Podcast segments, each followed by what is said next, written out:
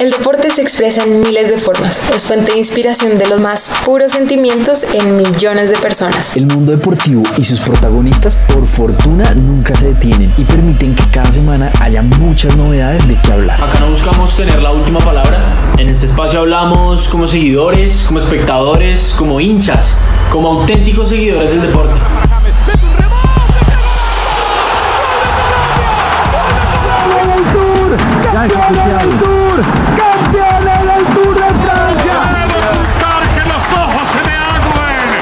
Que despierta es un verdadero lenguaje universal que permite múltiples interpretaciones y diferentes puntos de vista.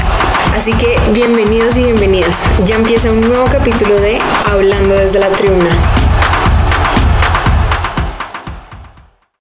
La bienvenida para todos aquellos que nos escuchan en este nuestro tercer episodio de Hablando desde la tribuna. Hoy tenemos un día muy cargado. Eh, algunas noticias son muy buenas, otras noticias, pues lamentablemente no tanto. Antes de pasar, digamos, a hablar un poco del tema, pues eh, quien los saluda Camilo y pues quiero también saludar al resto de nuestro equipo. ¿Qué tal, Jeb? ¿Cómo estás? Ferchito, buenas noches. Hola, Sofía. Hola, Mona.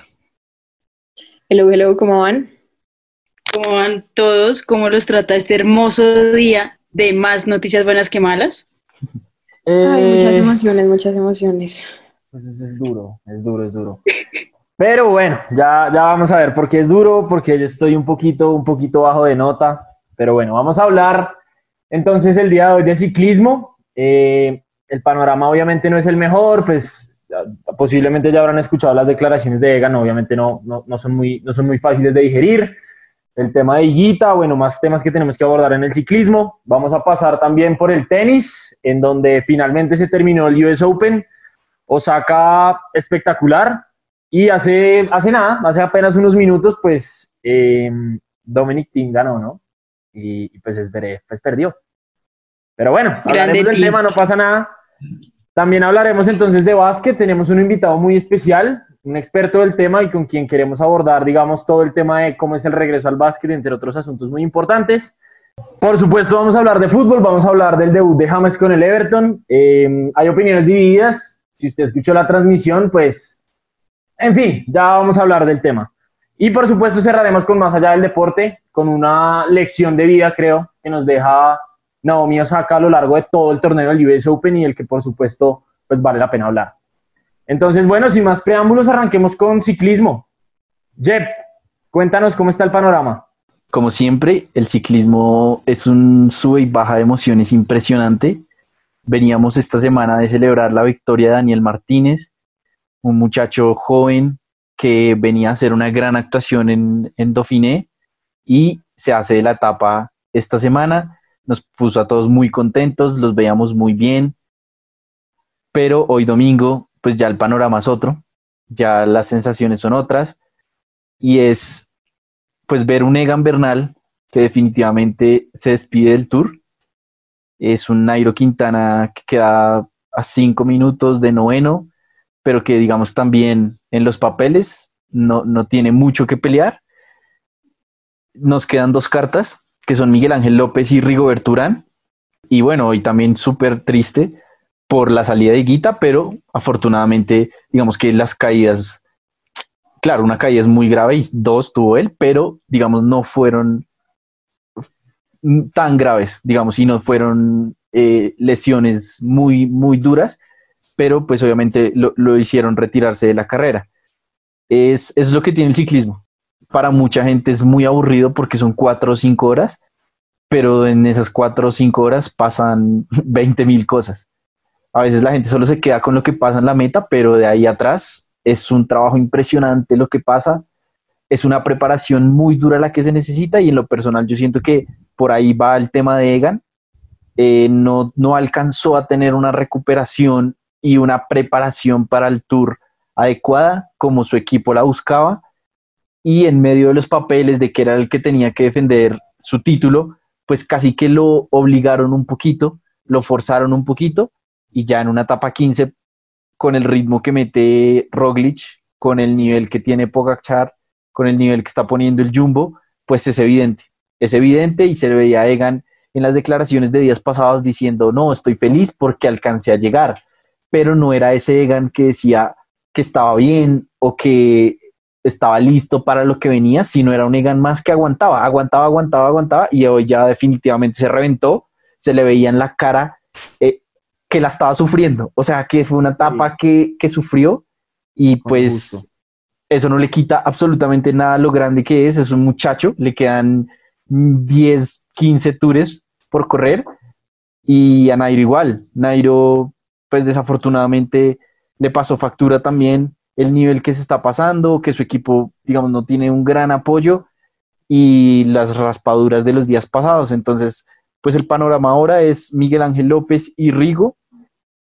Vamos a ver qué tienen, vamos a ver qué, sacan en, estas, en esta última semana, que empieza el martes, y que pues la verdad en lo personal veo muy difícil que se le pueda luchar el título a Roglic y a, y a Pogachar que son los dos favoritos en este momento.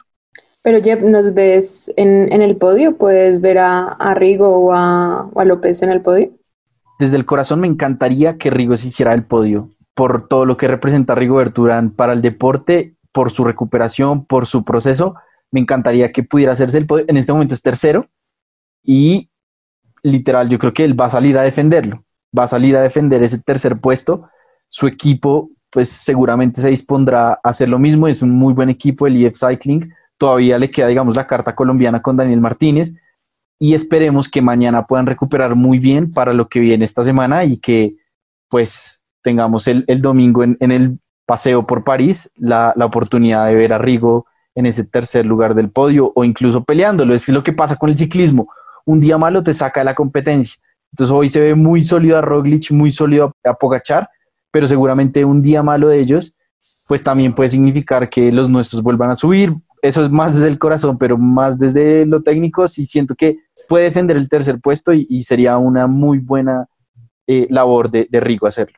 Me gustaría quedarme con la idea que mencionabas de, de cómo Egan de pronto lo venía anunciando un poco, pero pues no sé, no sé, digamos ustedes qué piensan, Sofi, Mona o, o Jeb, pues que también es, es de grandes decir no estoy. O sea, es de grandes tener la honestidad de decir, no, es que no me da. Es que no estoy, voy con lo justo, voy reventado y pues lo que tú dices, en un deporte como el ciclismo que te exige que estés al 300% durante un gran periodo de tiempo, pues hay que saber dar ese paso al costado, pero exacto, o sea, con grandeza. No, no buscar las excusas, sino ser muy honesto, ser muy transparente, sobre todo pues con los fanáticos, ¿no? Yo creo que la forma en que lo hizo demuestra muchísima humildad y demuestra que conoce su cuerpo y no va a hacer bobadas para lesionarse en un futuro, porque su plan es seguir corriendo, es seguir siendo competitivo. Y digamos, muchos deportistas los vemos llegar a un, tal vez llegar a, a, ser campeones, pero ese es el último campeonato de sus vidas, porque se lesionaron y dañaron, en, en otras palabras, su instrumento no lo cuidaron. En cambio, lo que hace Egan en este momento es ponerse al primero, darse cuenta que es joven, que tiene mucha carrera por delante y que en este momento le es imposible seguir compitiendo al nivel que se le estaba exigiendo. Y yo creo que lo que nosotros tenemos que hacer con Egan en particular es no darle el tanto palo como le dimos a Nairo en su momento. Tenemos que entender que lo que ellos hacen sí es súper humano, pero siguen siendo personas. Entonces, claro, espero que los titulares del periódico del lunes no sean siendo fuertes con Egan Bernal, porque este no es el final de su carrera, este simplemente es un tour de los muchos que correrá, como nos decía Jeff. Entonces, nada, yo creo que lo que hizo es, es, de, es de admirar y se me hace que lo que está haciendo es cuidarse a él para seguir siendo competitivo y seguir ganando más. O sea, pienso que en verdad Egan es un valiente. O sea, es algo de berracos decir como, Egan, no, no estoy ahorita, no puedo. Puro entender que su cuerpo ahorita no puede dar esa capacidad. Y lo que tú dices, no podemos empezar a darle palos, aceptar, entender y de admirar. Es de admirar porque siento que Edgan va a llegar ahorita mucho más potente. O sea, va a ser un tiempo para él recuperarse, retomar su ritmo, estar tranquilo y luego nos van a ir a dar muchas sorpresas. Lo que tú dices es cierto, o sea, no es fácil y esa honestidad no se encuentra en cualquier deportista y me hace sentir muy orgullosa y estoy completamente orgullosa de él por haber tomado la decisión. Liderando, Annemiek van Vleuten que es la campeona europea y del mundo, es como la referente siempre en el, en el ciclismo femenino. Eh, entonces esta semana pues también hay una, una semana muy pesada para ellas. Vamos a ver qué, qué les depara. Y ya para terminar el tema tour, esta semana lo que tenemos es mañana descanso, lunes. El martes volvemos con eh, una etapa que es montaña, pero es como tramposita. El miércoles volvemos a la alta montaña. El jueves montaña igual. El viernes es llano. Y el sábado terminamos con, pues, terminamos, digamos, esa parte con una contrarreloj eh, individual en la que, pues, vamos a ver quién, quién llega mejor eh, y sobre todo quién le puede sacar un buen tiempo a Roglic eh, la lucha Roglic-Pogacar va a estar bien interesante por, por esa camiseta amarilla. Hoy en el sprint se le vio mucho mejor a, Pogacar, que es, digamos, un joven que también ya se hizo de la camiseta blanca, pero es un muy, muy buen corredor. La verdad, lo de Roglic, lo del Jumbo, lo de Pogachar es para admirar y para seguir de cerca, porque es, son muy buenos atletas.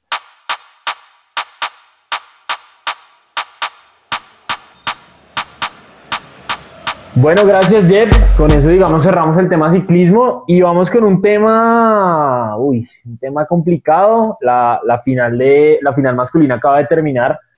Vamos a hablar de tenis y aquí yo me voy a cubrir. Si tuviera con qué hacerlo, lo haría, porque, porque pues creo que sí me van a caer un par de, un par de palos, ¿no? Pero yo solo quiero abrir con una cosa y es, Zverev perdió el US Open, Dominic Thiem no lo ganó. Ay, empezamos mal. Empezamos mal con esa introducción. No, no, no, no, no. Mona, ¿vas tú o voy yo? Porque esto se puso bueno con esa introducción ahí al tenis. No, no, no, no. Eso se me hace que desmeritas totalmente todo lo que hizo Tim. O sea, si viste el partido como lo viste, Tim jugó el último set por la voluntad, lo consiguió ganarlo. Cogió todo el quinto set. Y sí, Esberev tuvo el, el match point, lo tuvo clarísimo, quebró justo, estaba 5-3 arriba y tenía todo para ganar. Esberev no supo concretar el partido. Claro, Dominic Thiem cuando la tuvo tampoco lo supo hacer y por eso es que tuvimos que llegar a una conclusión en tiebreak que en lo personal no me gusta, se me hace, se me hace injusta, pero tampoco me gusta ver partidos como de 27 sets, entonces no sé cuál es el, el, buen, el buen medio, honestamente pero cuando eso se fue a tiebreak era de cualquiera de los dos. Y el que tuvo la mente fría, el que conservó la calma y el que hizo menos dobles faltas, ganó.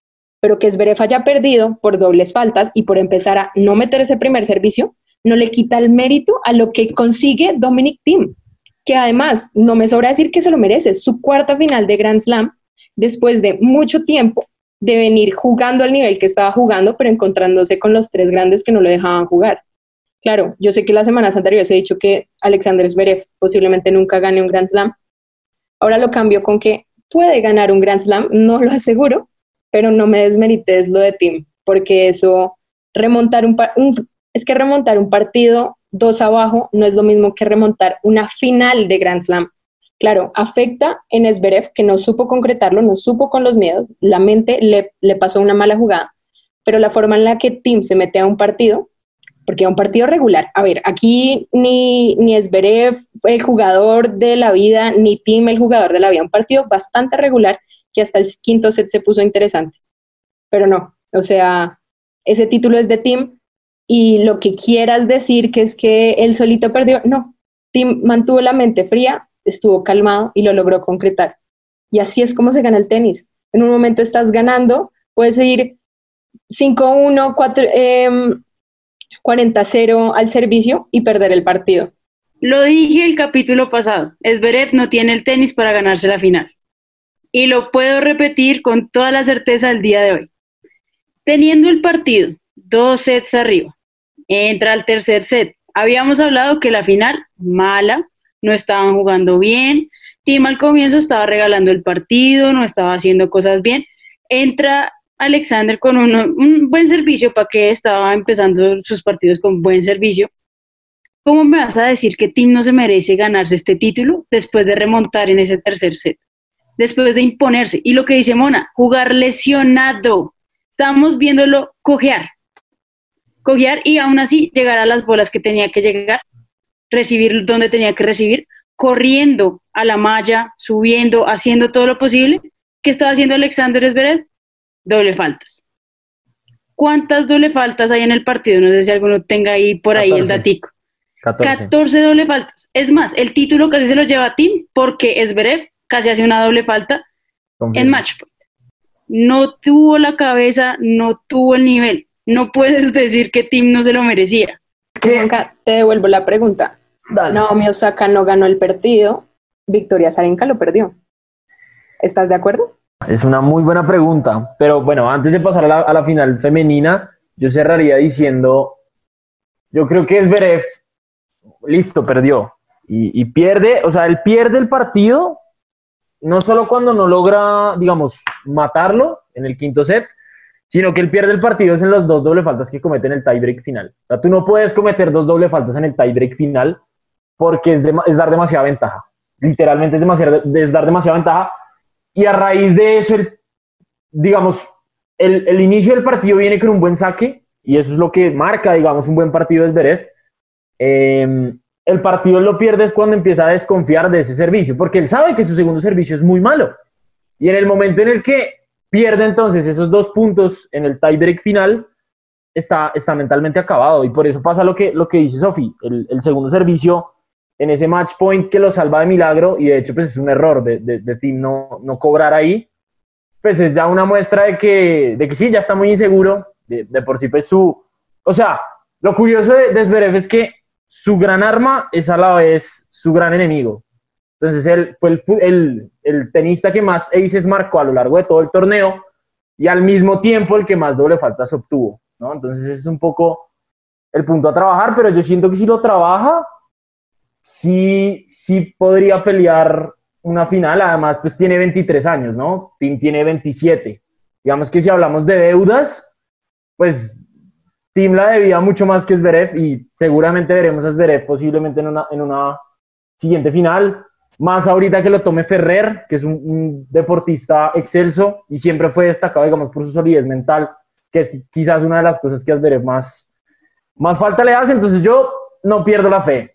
Honestamente, felicitaciones a Tim, por supuesto, pero no pierdo la fe de cara al futuro con Zverev. No estamos diciendo que Zverev nunca vaya a ganar un Grand Slam, o sea, yo no le estoy quitando al man que tenga buen tenis, o sea, 23 años le queda es futuro, pero sí necesita en verdad trabajar muchas cosas, que es entrar a un partido con cabeza fría y cuando esté viendo todo para el piso, levantarse solito, porque él solito es el que se baja y sigue y sigue y sigue perdiendo. Yo no sé ustedes, pero a mí esta final me dejó muy preocupada porque es la, la primera final en mucho tiempo que la final femenina es mucho más entretenida que la masculina. Tuvimos tres horas casi, no me acuerdo cuándo el partido se empezó a poner interesante, pero tres horas de tenis mediocre.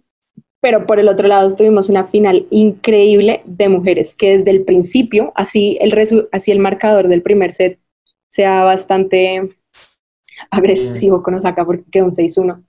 Aquí en ese partido sí tuvimos una lucha de todos los sets y fue impresionante, totalmente meritorio de Azarenka, la verdad.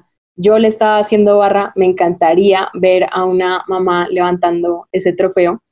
Ojalá alguna vez tengan la oportunidad, pero totalmente meritorio llegó, otra vez llegó motivada. En ningún momento la vi como acabada emocionalmente, a las dos las vi sobrias. Y no, lo de Osaka es de rescatar. Ella, y en la entrevista final lo dijo, es que ella empezó a jugarle más porque le daba pena acabar el partido en menos de una hora. Y esa fue la motivación que la sacó adelante. Impresionante, porque no es que Azarenka haya, haya bajado el nivel, lo que vimos en la final, que los dos estaban regular, entonces uno entraba y el otro bajaba. No, acá entramos a que Naomi Osaka igual al nivel de tenis de Azarenka y entramos a dos sets muy, muy cerrados. No se perdonó nada, no se regaló nada. Súper meritorio lo de, los, lo de las dos. La verdad, disfruté muchísimo ese partido. Hace rato, lastimosamente, por lo que les he venido contando la WTA, el tenis femenino se acaba, las finales se tienden a acabar en dos sets, eh, 6-4, 6-4, no muy peleado. Pero ver esa final tan buena, impresionante, y no, Naomi Osaka, eh, la verdad, la había cuestionado antes en el primer capítulo acerca de sus posibilidades, pero tiene una templanza de hierro, es impresionante. Em, logra corregir, porque ya en su misma entrevista lo menciona, logra corregir y ponerse al día con su nuevo entrenador y sacan una propuesta muy interesante. Y yo no la clasificaría como la nueva Serena Williams porque ya está en su propio nivel. Y si sigue así, va a ser una de las grandes del tenis femenino.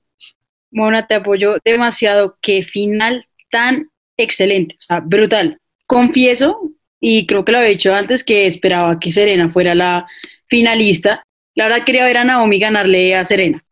Increíble, increíble lo que hizo, su forma de jugar, cómo llegó. Lo que tú dices, hace mucho no se tenía una final femenina tan movida, tan luchada y tan inesperada. O sea, siento que independientemente que todos tuviéramos nuestros favoritismos, como que Osaka dio sorpresas y dio buenas sorpresas en ese partido. Muy meritorio, muy meritorio, o sea, de admirar. Y lo que tú dices, o sea, el tenis es muy cambiante, uno siempre va mirando personas diferentes, pero siento que los ojos a lo que uno tiene que tener en este momento es a Osaka. Y me gustaría ver cuáles van a ser las cosas que va a hacer en los próximos torneos. O sea, estoy en verdad muy motivada con el futuro de Osaka en el tenis. Y me, quedo con esa última idea, Sofía, que es muy cambiante porque ahorita nos vamos a la gira de, como la llaman, tierra batida o polvo de ladrillo. Y ahí pues las cosas van a cambiar, ¿no? Y digamos que entran otros actores bastante relevantes, pues como por ejemplo puede ser el caso de Nadal, que se quedó pues precisamente en Europa para prepararse, digamos, para lo que se viene. Y, y sí, seguramente vamos a tener o a seguir teniendo sorpresas. Igual pues una lástima que la parte de la temporada en Pasto sí, pues definitivamente no se pudo realizar pero sí, seguramente, pues otra vez, felicitaciones a, pues, a los ganadores, a Osaka y a, y a Tim. Eh, una maravilla al final que el US Open se haya podido realizar. Eh, una muy buena logística detrás de todo eso. Y, bueno, sí, seguir hablando, seguir hablando de, de tenis cuando, cuando comience la, la, la etapa de polvo de ladrillo, seguramente.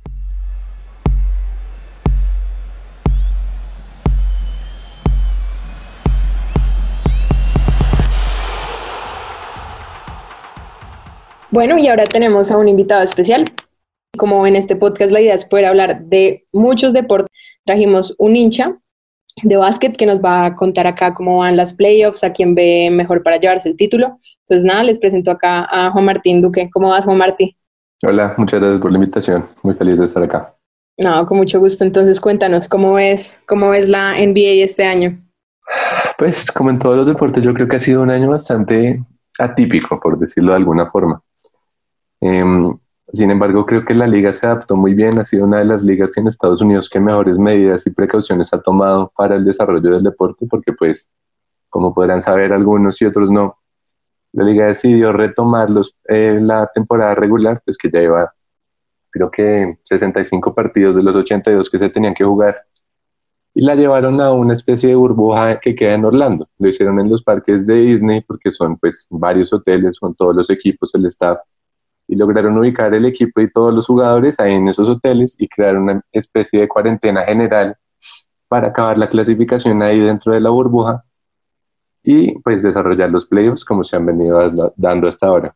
Sí, eso se me hizo, se me ha hecho súper interesante cómo lo manejaron y fue de los primeros deportes en volver y los primeros en cancelar como en la pandemia. Entonces vi que ayer perdió el campeón, perdieron los Raptors con los Clippers a quién, entonces ahora quién ves de, de postulado, cómo es la cosa. Pues esa serie, como los playoffs de la NBA, pues se desarrollan por conferencias, ¿no? Entonces está pues la conferencia del este y la conferencia del oeste. En la conferencia del este, pues como lo dijiste, estaban los Raptors ya. Y pues los Raptors perdieron contra los Celtics, un equipo que la gente no veía muy opcionado para llegar lejos esta temporada, porque la temporada pasada perdieron a Kyrie Irving, que es uno de los mejores point guards en la liga pero pues yo creo que esa pérdida les dio como más unidad al equipo, entonces pueden em, jugar más como un equipo en vez de buscar individualidades. Las, las finales de conferencia del Este están muy buenas ahora porque son dos equipos que nadie esperaba que llegaran, que son el Heat y los Celtics, porque pues no tienen ninguna superestrella marcada. Pero yo sigo viendo como favorito pues al equipo que apoyo, que son los Lakers de la otra conferencia, pero pues esta veremos porque la final de la conferencia del este puede ser mucho más difícil que la final en general contra los Clippers o los Nuggets. ¿Tú crees que en la, en la final del, del, oeste que me dijiste, tú crees que, que pueda llegar a perder los Lakers con el equipo que se mandan en este momento? Los Lakers en los playoffs han tenido un arranque como demorado, porque siempre los primeros partidos de cada serie ha sido una, un rendimiento defensivo bastante regular, porque no están marcando con intensidad, pero después, pues como lo hicieron en primera y segunda ronda, ganaron los cuatro siguientes partidos. Entonces yo creo que eso, eh, acompañado con que los, pues la otro finalista todavía está por determinar y van a una serie de siete partidos, porque justo hoy los Nuggets le volvieron a remontar a los Clippers iban 16 puntos abajo, creo, y en el, en el tercer y cuarto cuarto lograron sacarles el déficit, entonces pues van a estar más cansados. Y lo que han demostrado los Clippers es que les falta ese empuje para lograr cerrar los partidos, entonces va a ser una muy buena serie. Juan Martín, yo tengo una pregunta. Eh, digamos, ahorita que retomaron el básquet, que pues digamos siempre ha sido un deporte muy físico en el que hay mucho recambio, justamente porque si bien paran mucho y cortan mucho, igual hay mucho desgaste físico. Y, y ahorita con todo el tema de la pandemia, ¿cómo ha visto usted a los jugadores y cómo ha visto el nivel de la NBA? Si es la NBA, ¿cómo que están acostumbrados a ver o, o definitivamente se afectó bastante por la para?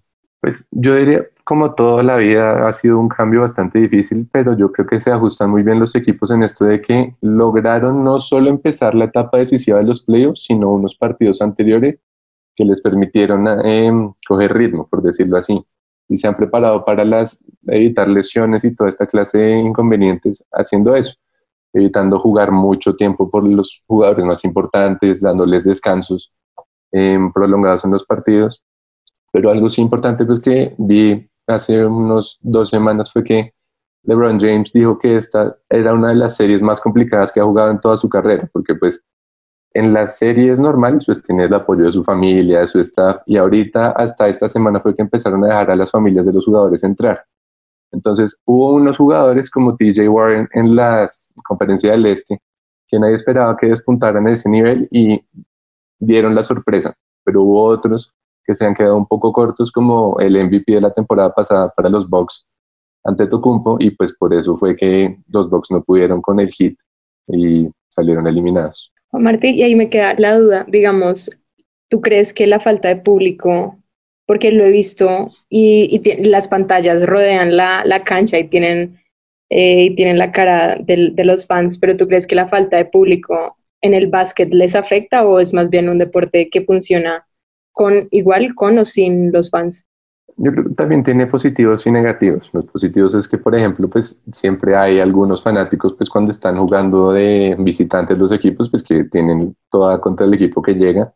Pero otra desventaja es que los equipos que están jugando, entre comillas, de locales, pues ya no tienen la barra y el impulso que tenían. Sin embargo, se les facilita mucho más a jugadores que no rinden bien bajo presión, pues poder estar como en un ambiente de casi entrenamiento. Pero yo creo que lograron también hacer bien la atmósfera con los sonidos y los aplausos de los fanáticos, pues que aunque sean como artificiales y pues nunca va a ser igual la misma situación, pues da algo como de feeling parecido como si fuera en vivo el partido.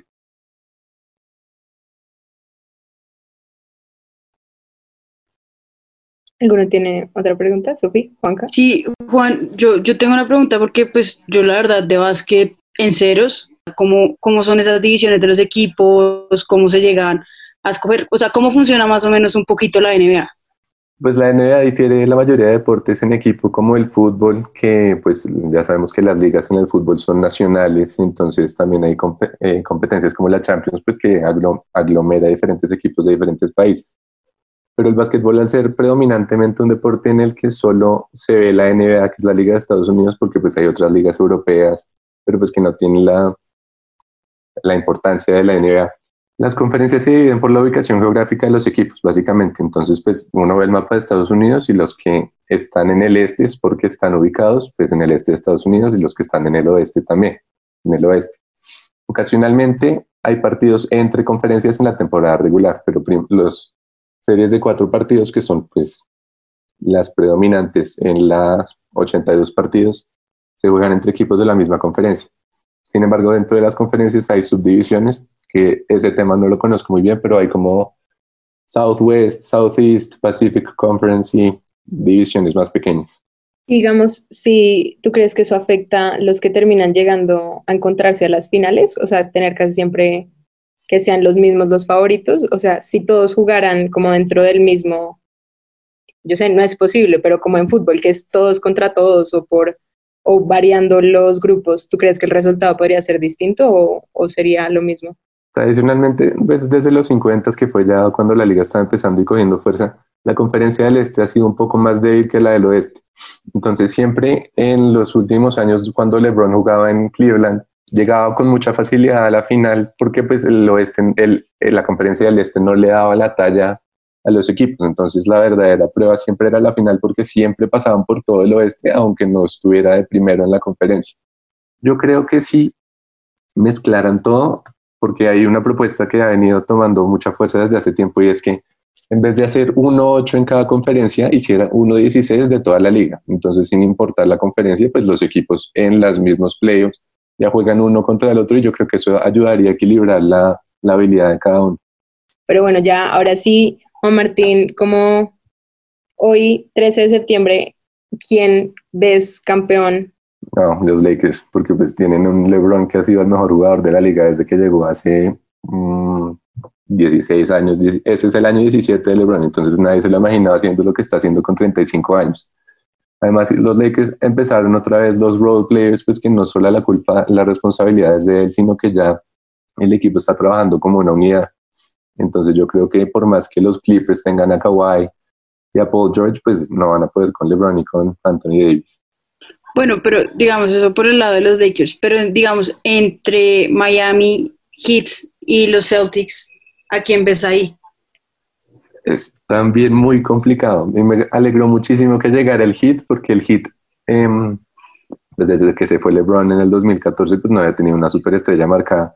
Y ahorita llegó Jimmy Butler en el off-season y no es que Jimmy Butler esté dentro de los 5 o 10 mejores jugadores de la liga, pero todos han logrado jugar muy bien y es un tema en el que el equipo resalta más que las individualidades. Entonces yo preferiría que ganara el hit, pero los Celtics también están jugando muy bien.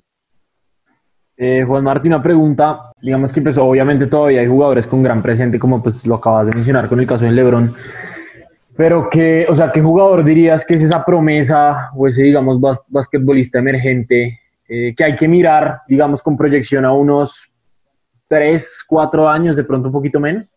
Esta temporada más que eh, la anterior cuando estaba el rookie, esta es su segunda temporada, Luka Doncic, porque pues despuntó ya, él venía de ser profesional en el Real Madrid, jugaba en la Euroliga, y por algún motivo los analistas nunca lo vieron como el primero o el segundo del draft, entonces creo que fue el quinto, si no estoy mal.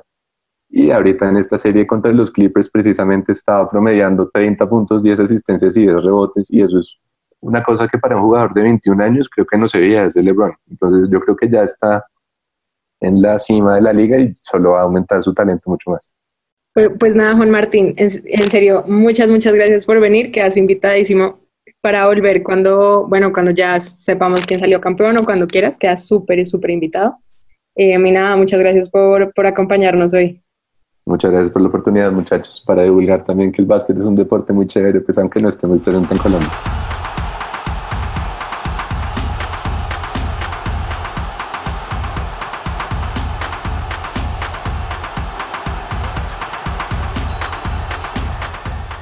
Bueno, culminado entonces el tema básquet, vamos ya como para comenzar la parte del cierre de nuestro capítulo. Hablemos un poquito de fútbol, hablemos un poquito del debut de James.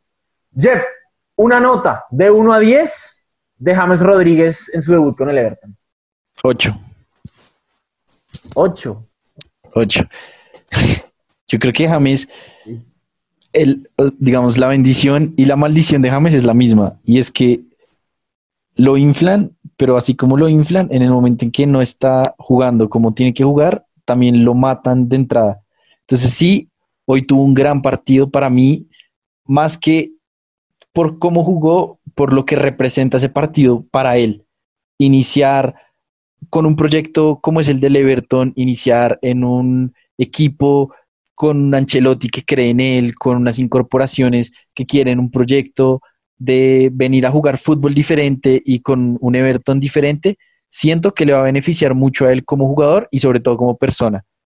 Pero también siento que pues va un partido, tampoco hay que tampoco hay que pensar que es campeón de la Champions y que ya se consolidó, es un partido, empezó bien y eso hay que aplaudirlo, pero con mesura y pues esperando a, a que se pueda consolidar realmente porque de James es mucho más lo que hay que ver que lo que dio hoy, claramente. Total, y era, era lo que decíamos, a mí la transmisión, honestamente, del partido me tenía un poco fastidiado porque era ya muy exagerado, es decir, te hacía un cambio de frente y ya los narradores, uy, espectacular, increíble, lo mejor que viste en la vida.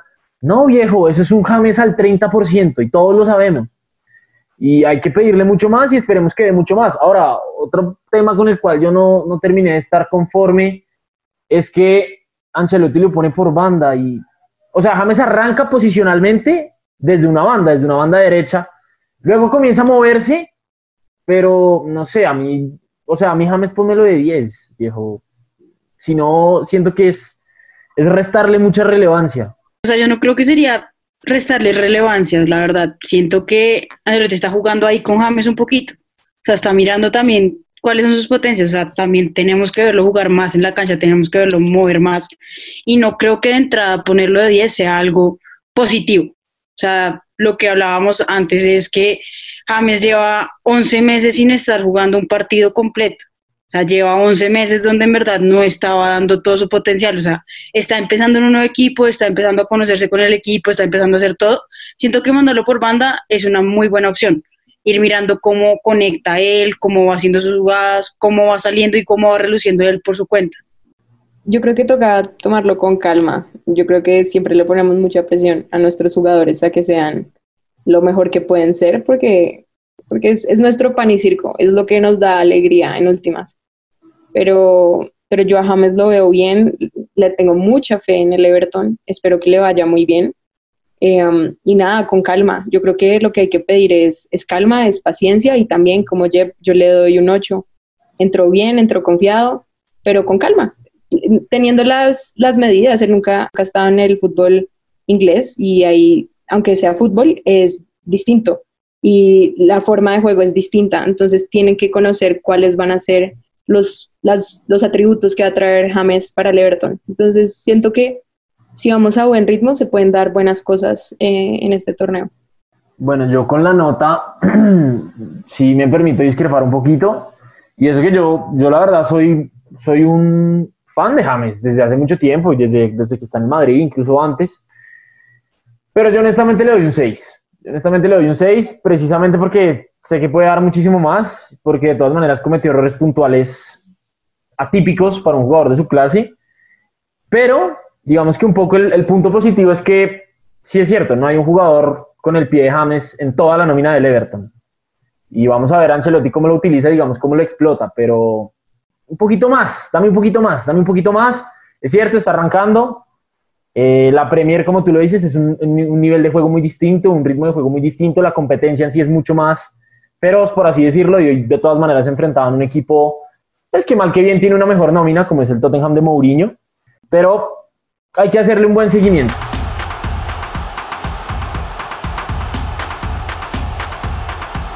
Y bueno, ya para cerrar, vamos a nuestra parte de deporte más allá del deporte y se nos hace muy importante traerles em, toda la labor que ha hecho Naomi Osaka en este US Open.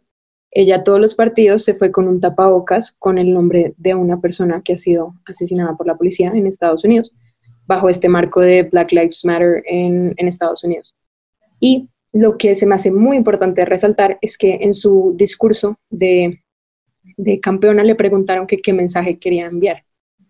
Y su respuesta fue muy interesante y le preguntó a su entrevistador, que era un hombre mayor blanco, que cuál era el mensaje que él había recibido. Y eso es muy importante, porque tenemos que dejar de cuestionarnos ah, ¿qué, qué, querrán, qué querrán decir los jugadores de la, de la NBA o de la cuando tratan de, mandar mensajes. ¿Qué, ¿Qué, es lo que quieren decir? Es lo que nos está llegando a nosotros y el cambio que estamos haciendo. Naomi Osaka dedicó desde su primer partido su, su, su campaña por el US Open a ese movimiento, entendiendo que ella es, como diríamos acá en Colombia, es mestiza, es mitad japonesa, mitad haitiana. Entonces, como ella misma se dice, ella dice que ella se clasifica ella misma como una mujer negra. Entonces para ella es muy importante hacer valer la voz de los afroamericanos en, el deporte y levantar su voz cuando pueda Entonces, para rescatar eso es súper importante que nuestros deportistas siguen siendo políticos, nos siguen enseñando cosas más allá de ser nuestra razón de entretenimiento. Retomando todo lo que dice Mona, me parece increíble lo que está haciendo Naomi Osaka. O sea, me encanta que no solo es por el auge del momento todo lo que pasó con George Floyd ahorita en Estados Unidos, sino que remonte todo lo de los tapabocas a nombres de personas y a casos que vienen desde el 2012. Siento que es algo muy necesario y tener una deportista y más ahorita nuestra campeona del US Open en esa se me hace un gesto más que bonito. Sí, de acuerdo, Sofía y Mona, que eso es un acto que de verdad hay que darle la importancia y la relevancia que merece, porque debe ser ejemplo para, para muchos otros deportistas. Y yo también quiero en esta sección hablar un poquito de una mujer que se llama Angélica Bernal Villalobos, y ella seguramente muchos, muchos y muchas no la conocen. Es nuestra deportista colombiana que nos representó en el US Open y llegó hasta la semifinal en silla de ruedas es muy importante que nosotros también como aficionados, como sociedad, como país, como todo, apoyemos y le demos mucha luz a esta clase de deportistas que tienen que hacer el doble esfuerzo que los deportistas, digamos, que no cuentan con discapacidades físicas eh, y que tienen procesos muy, muy duros, que llegar a un US Open es muy difícil y llegar a una semifinal, pues muchísimo más. Y yo creo que es necesario que también exijamos que se le dé la atención, las menciones, eh, que se transmitan sus partidos, que los patrocinadores estén pendientes de ella, porque siento que es muy necesario que de este lado del deporte podamos disfrutarlas y sobre todo honrar lo que hacen y su pasión. Bueno, ya para ir cerrando, ir despidiéndonos, pues a todos muchísimas gracias, gracias por sus comentarios, por sus opiniones diversas, por todo.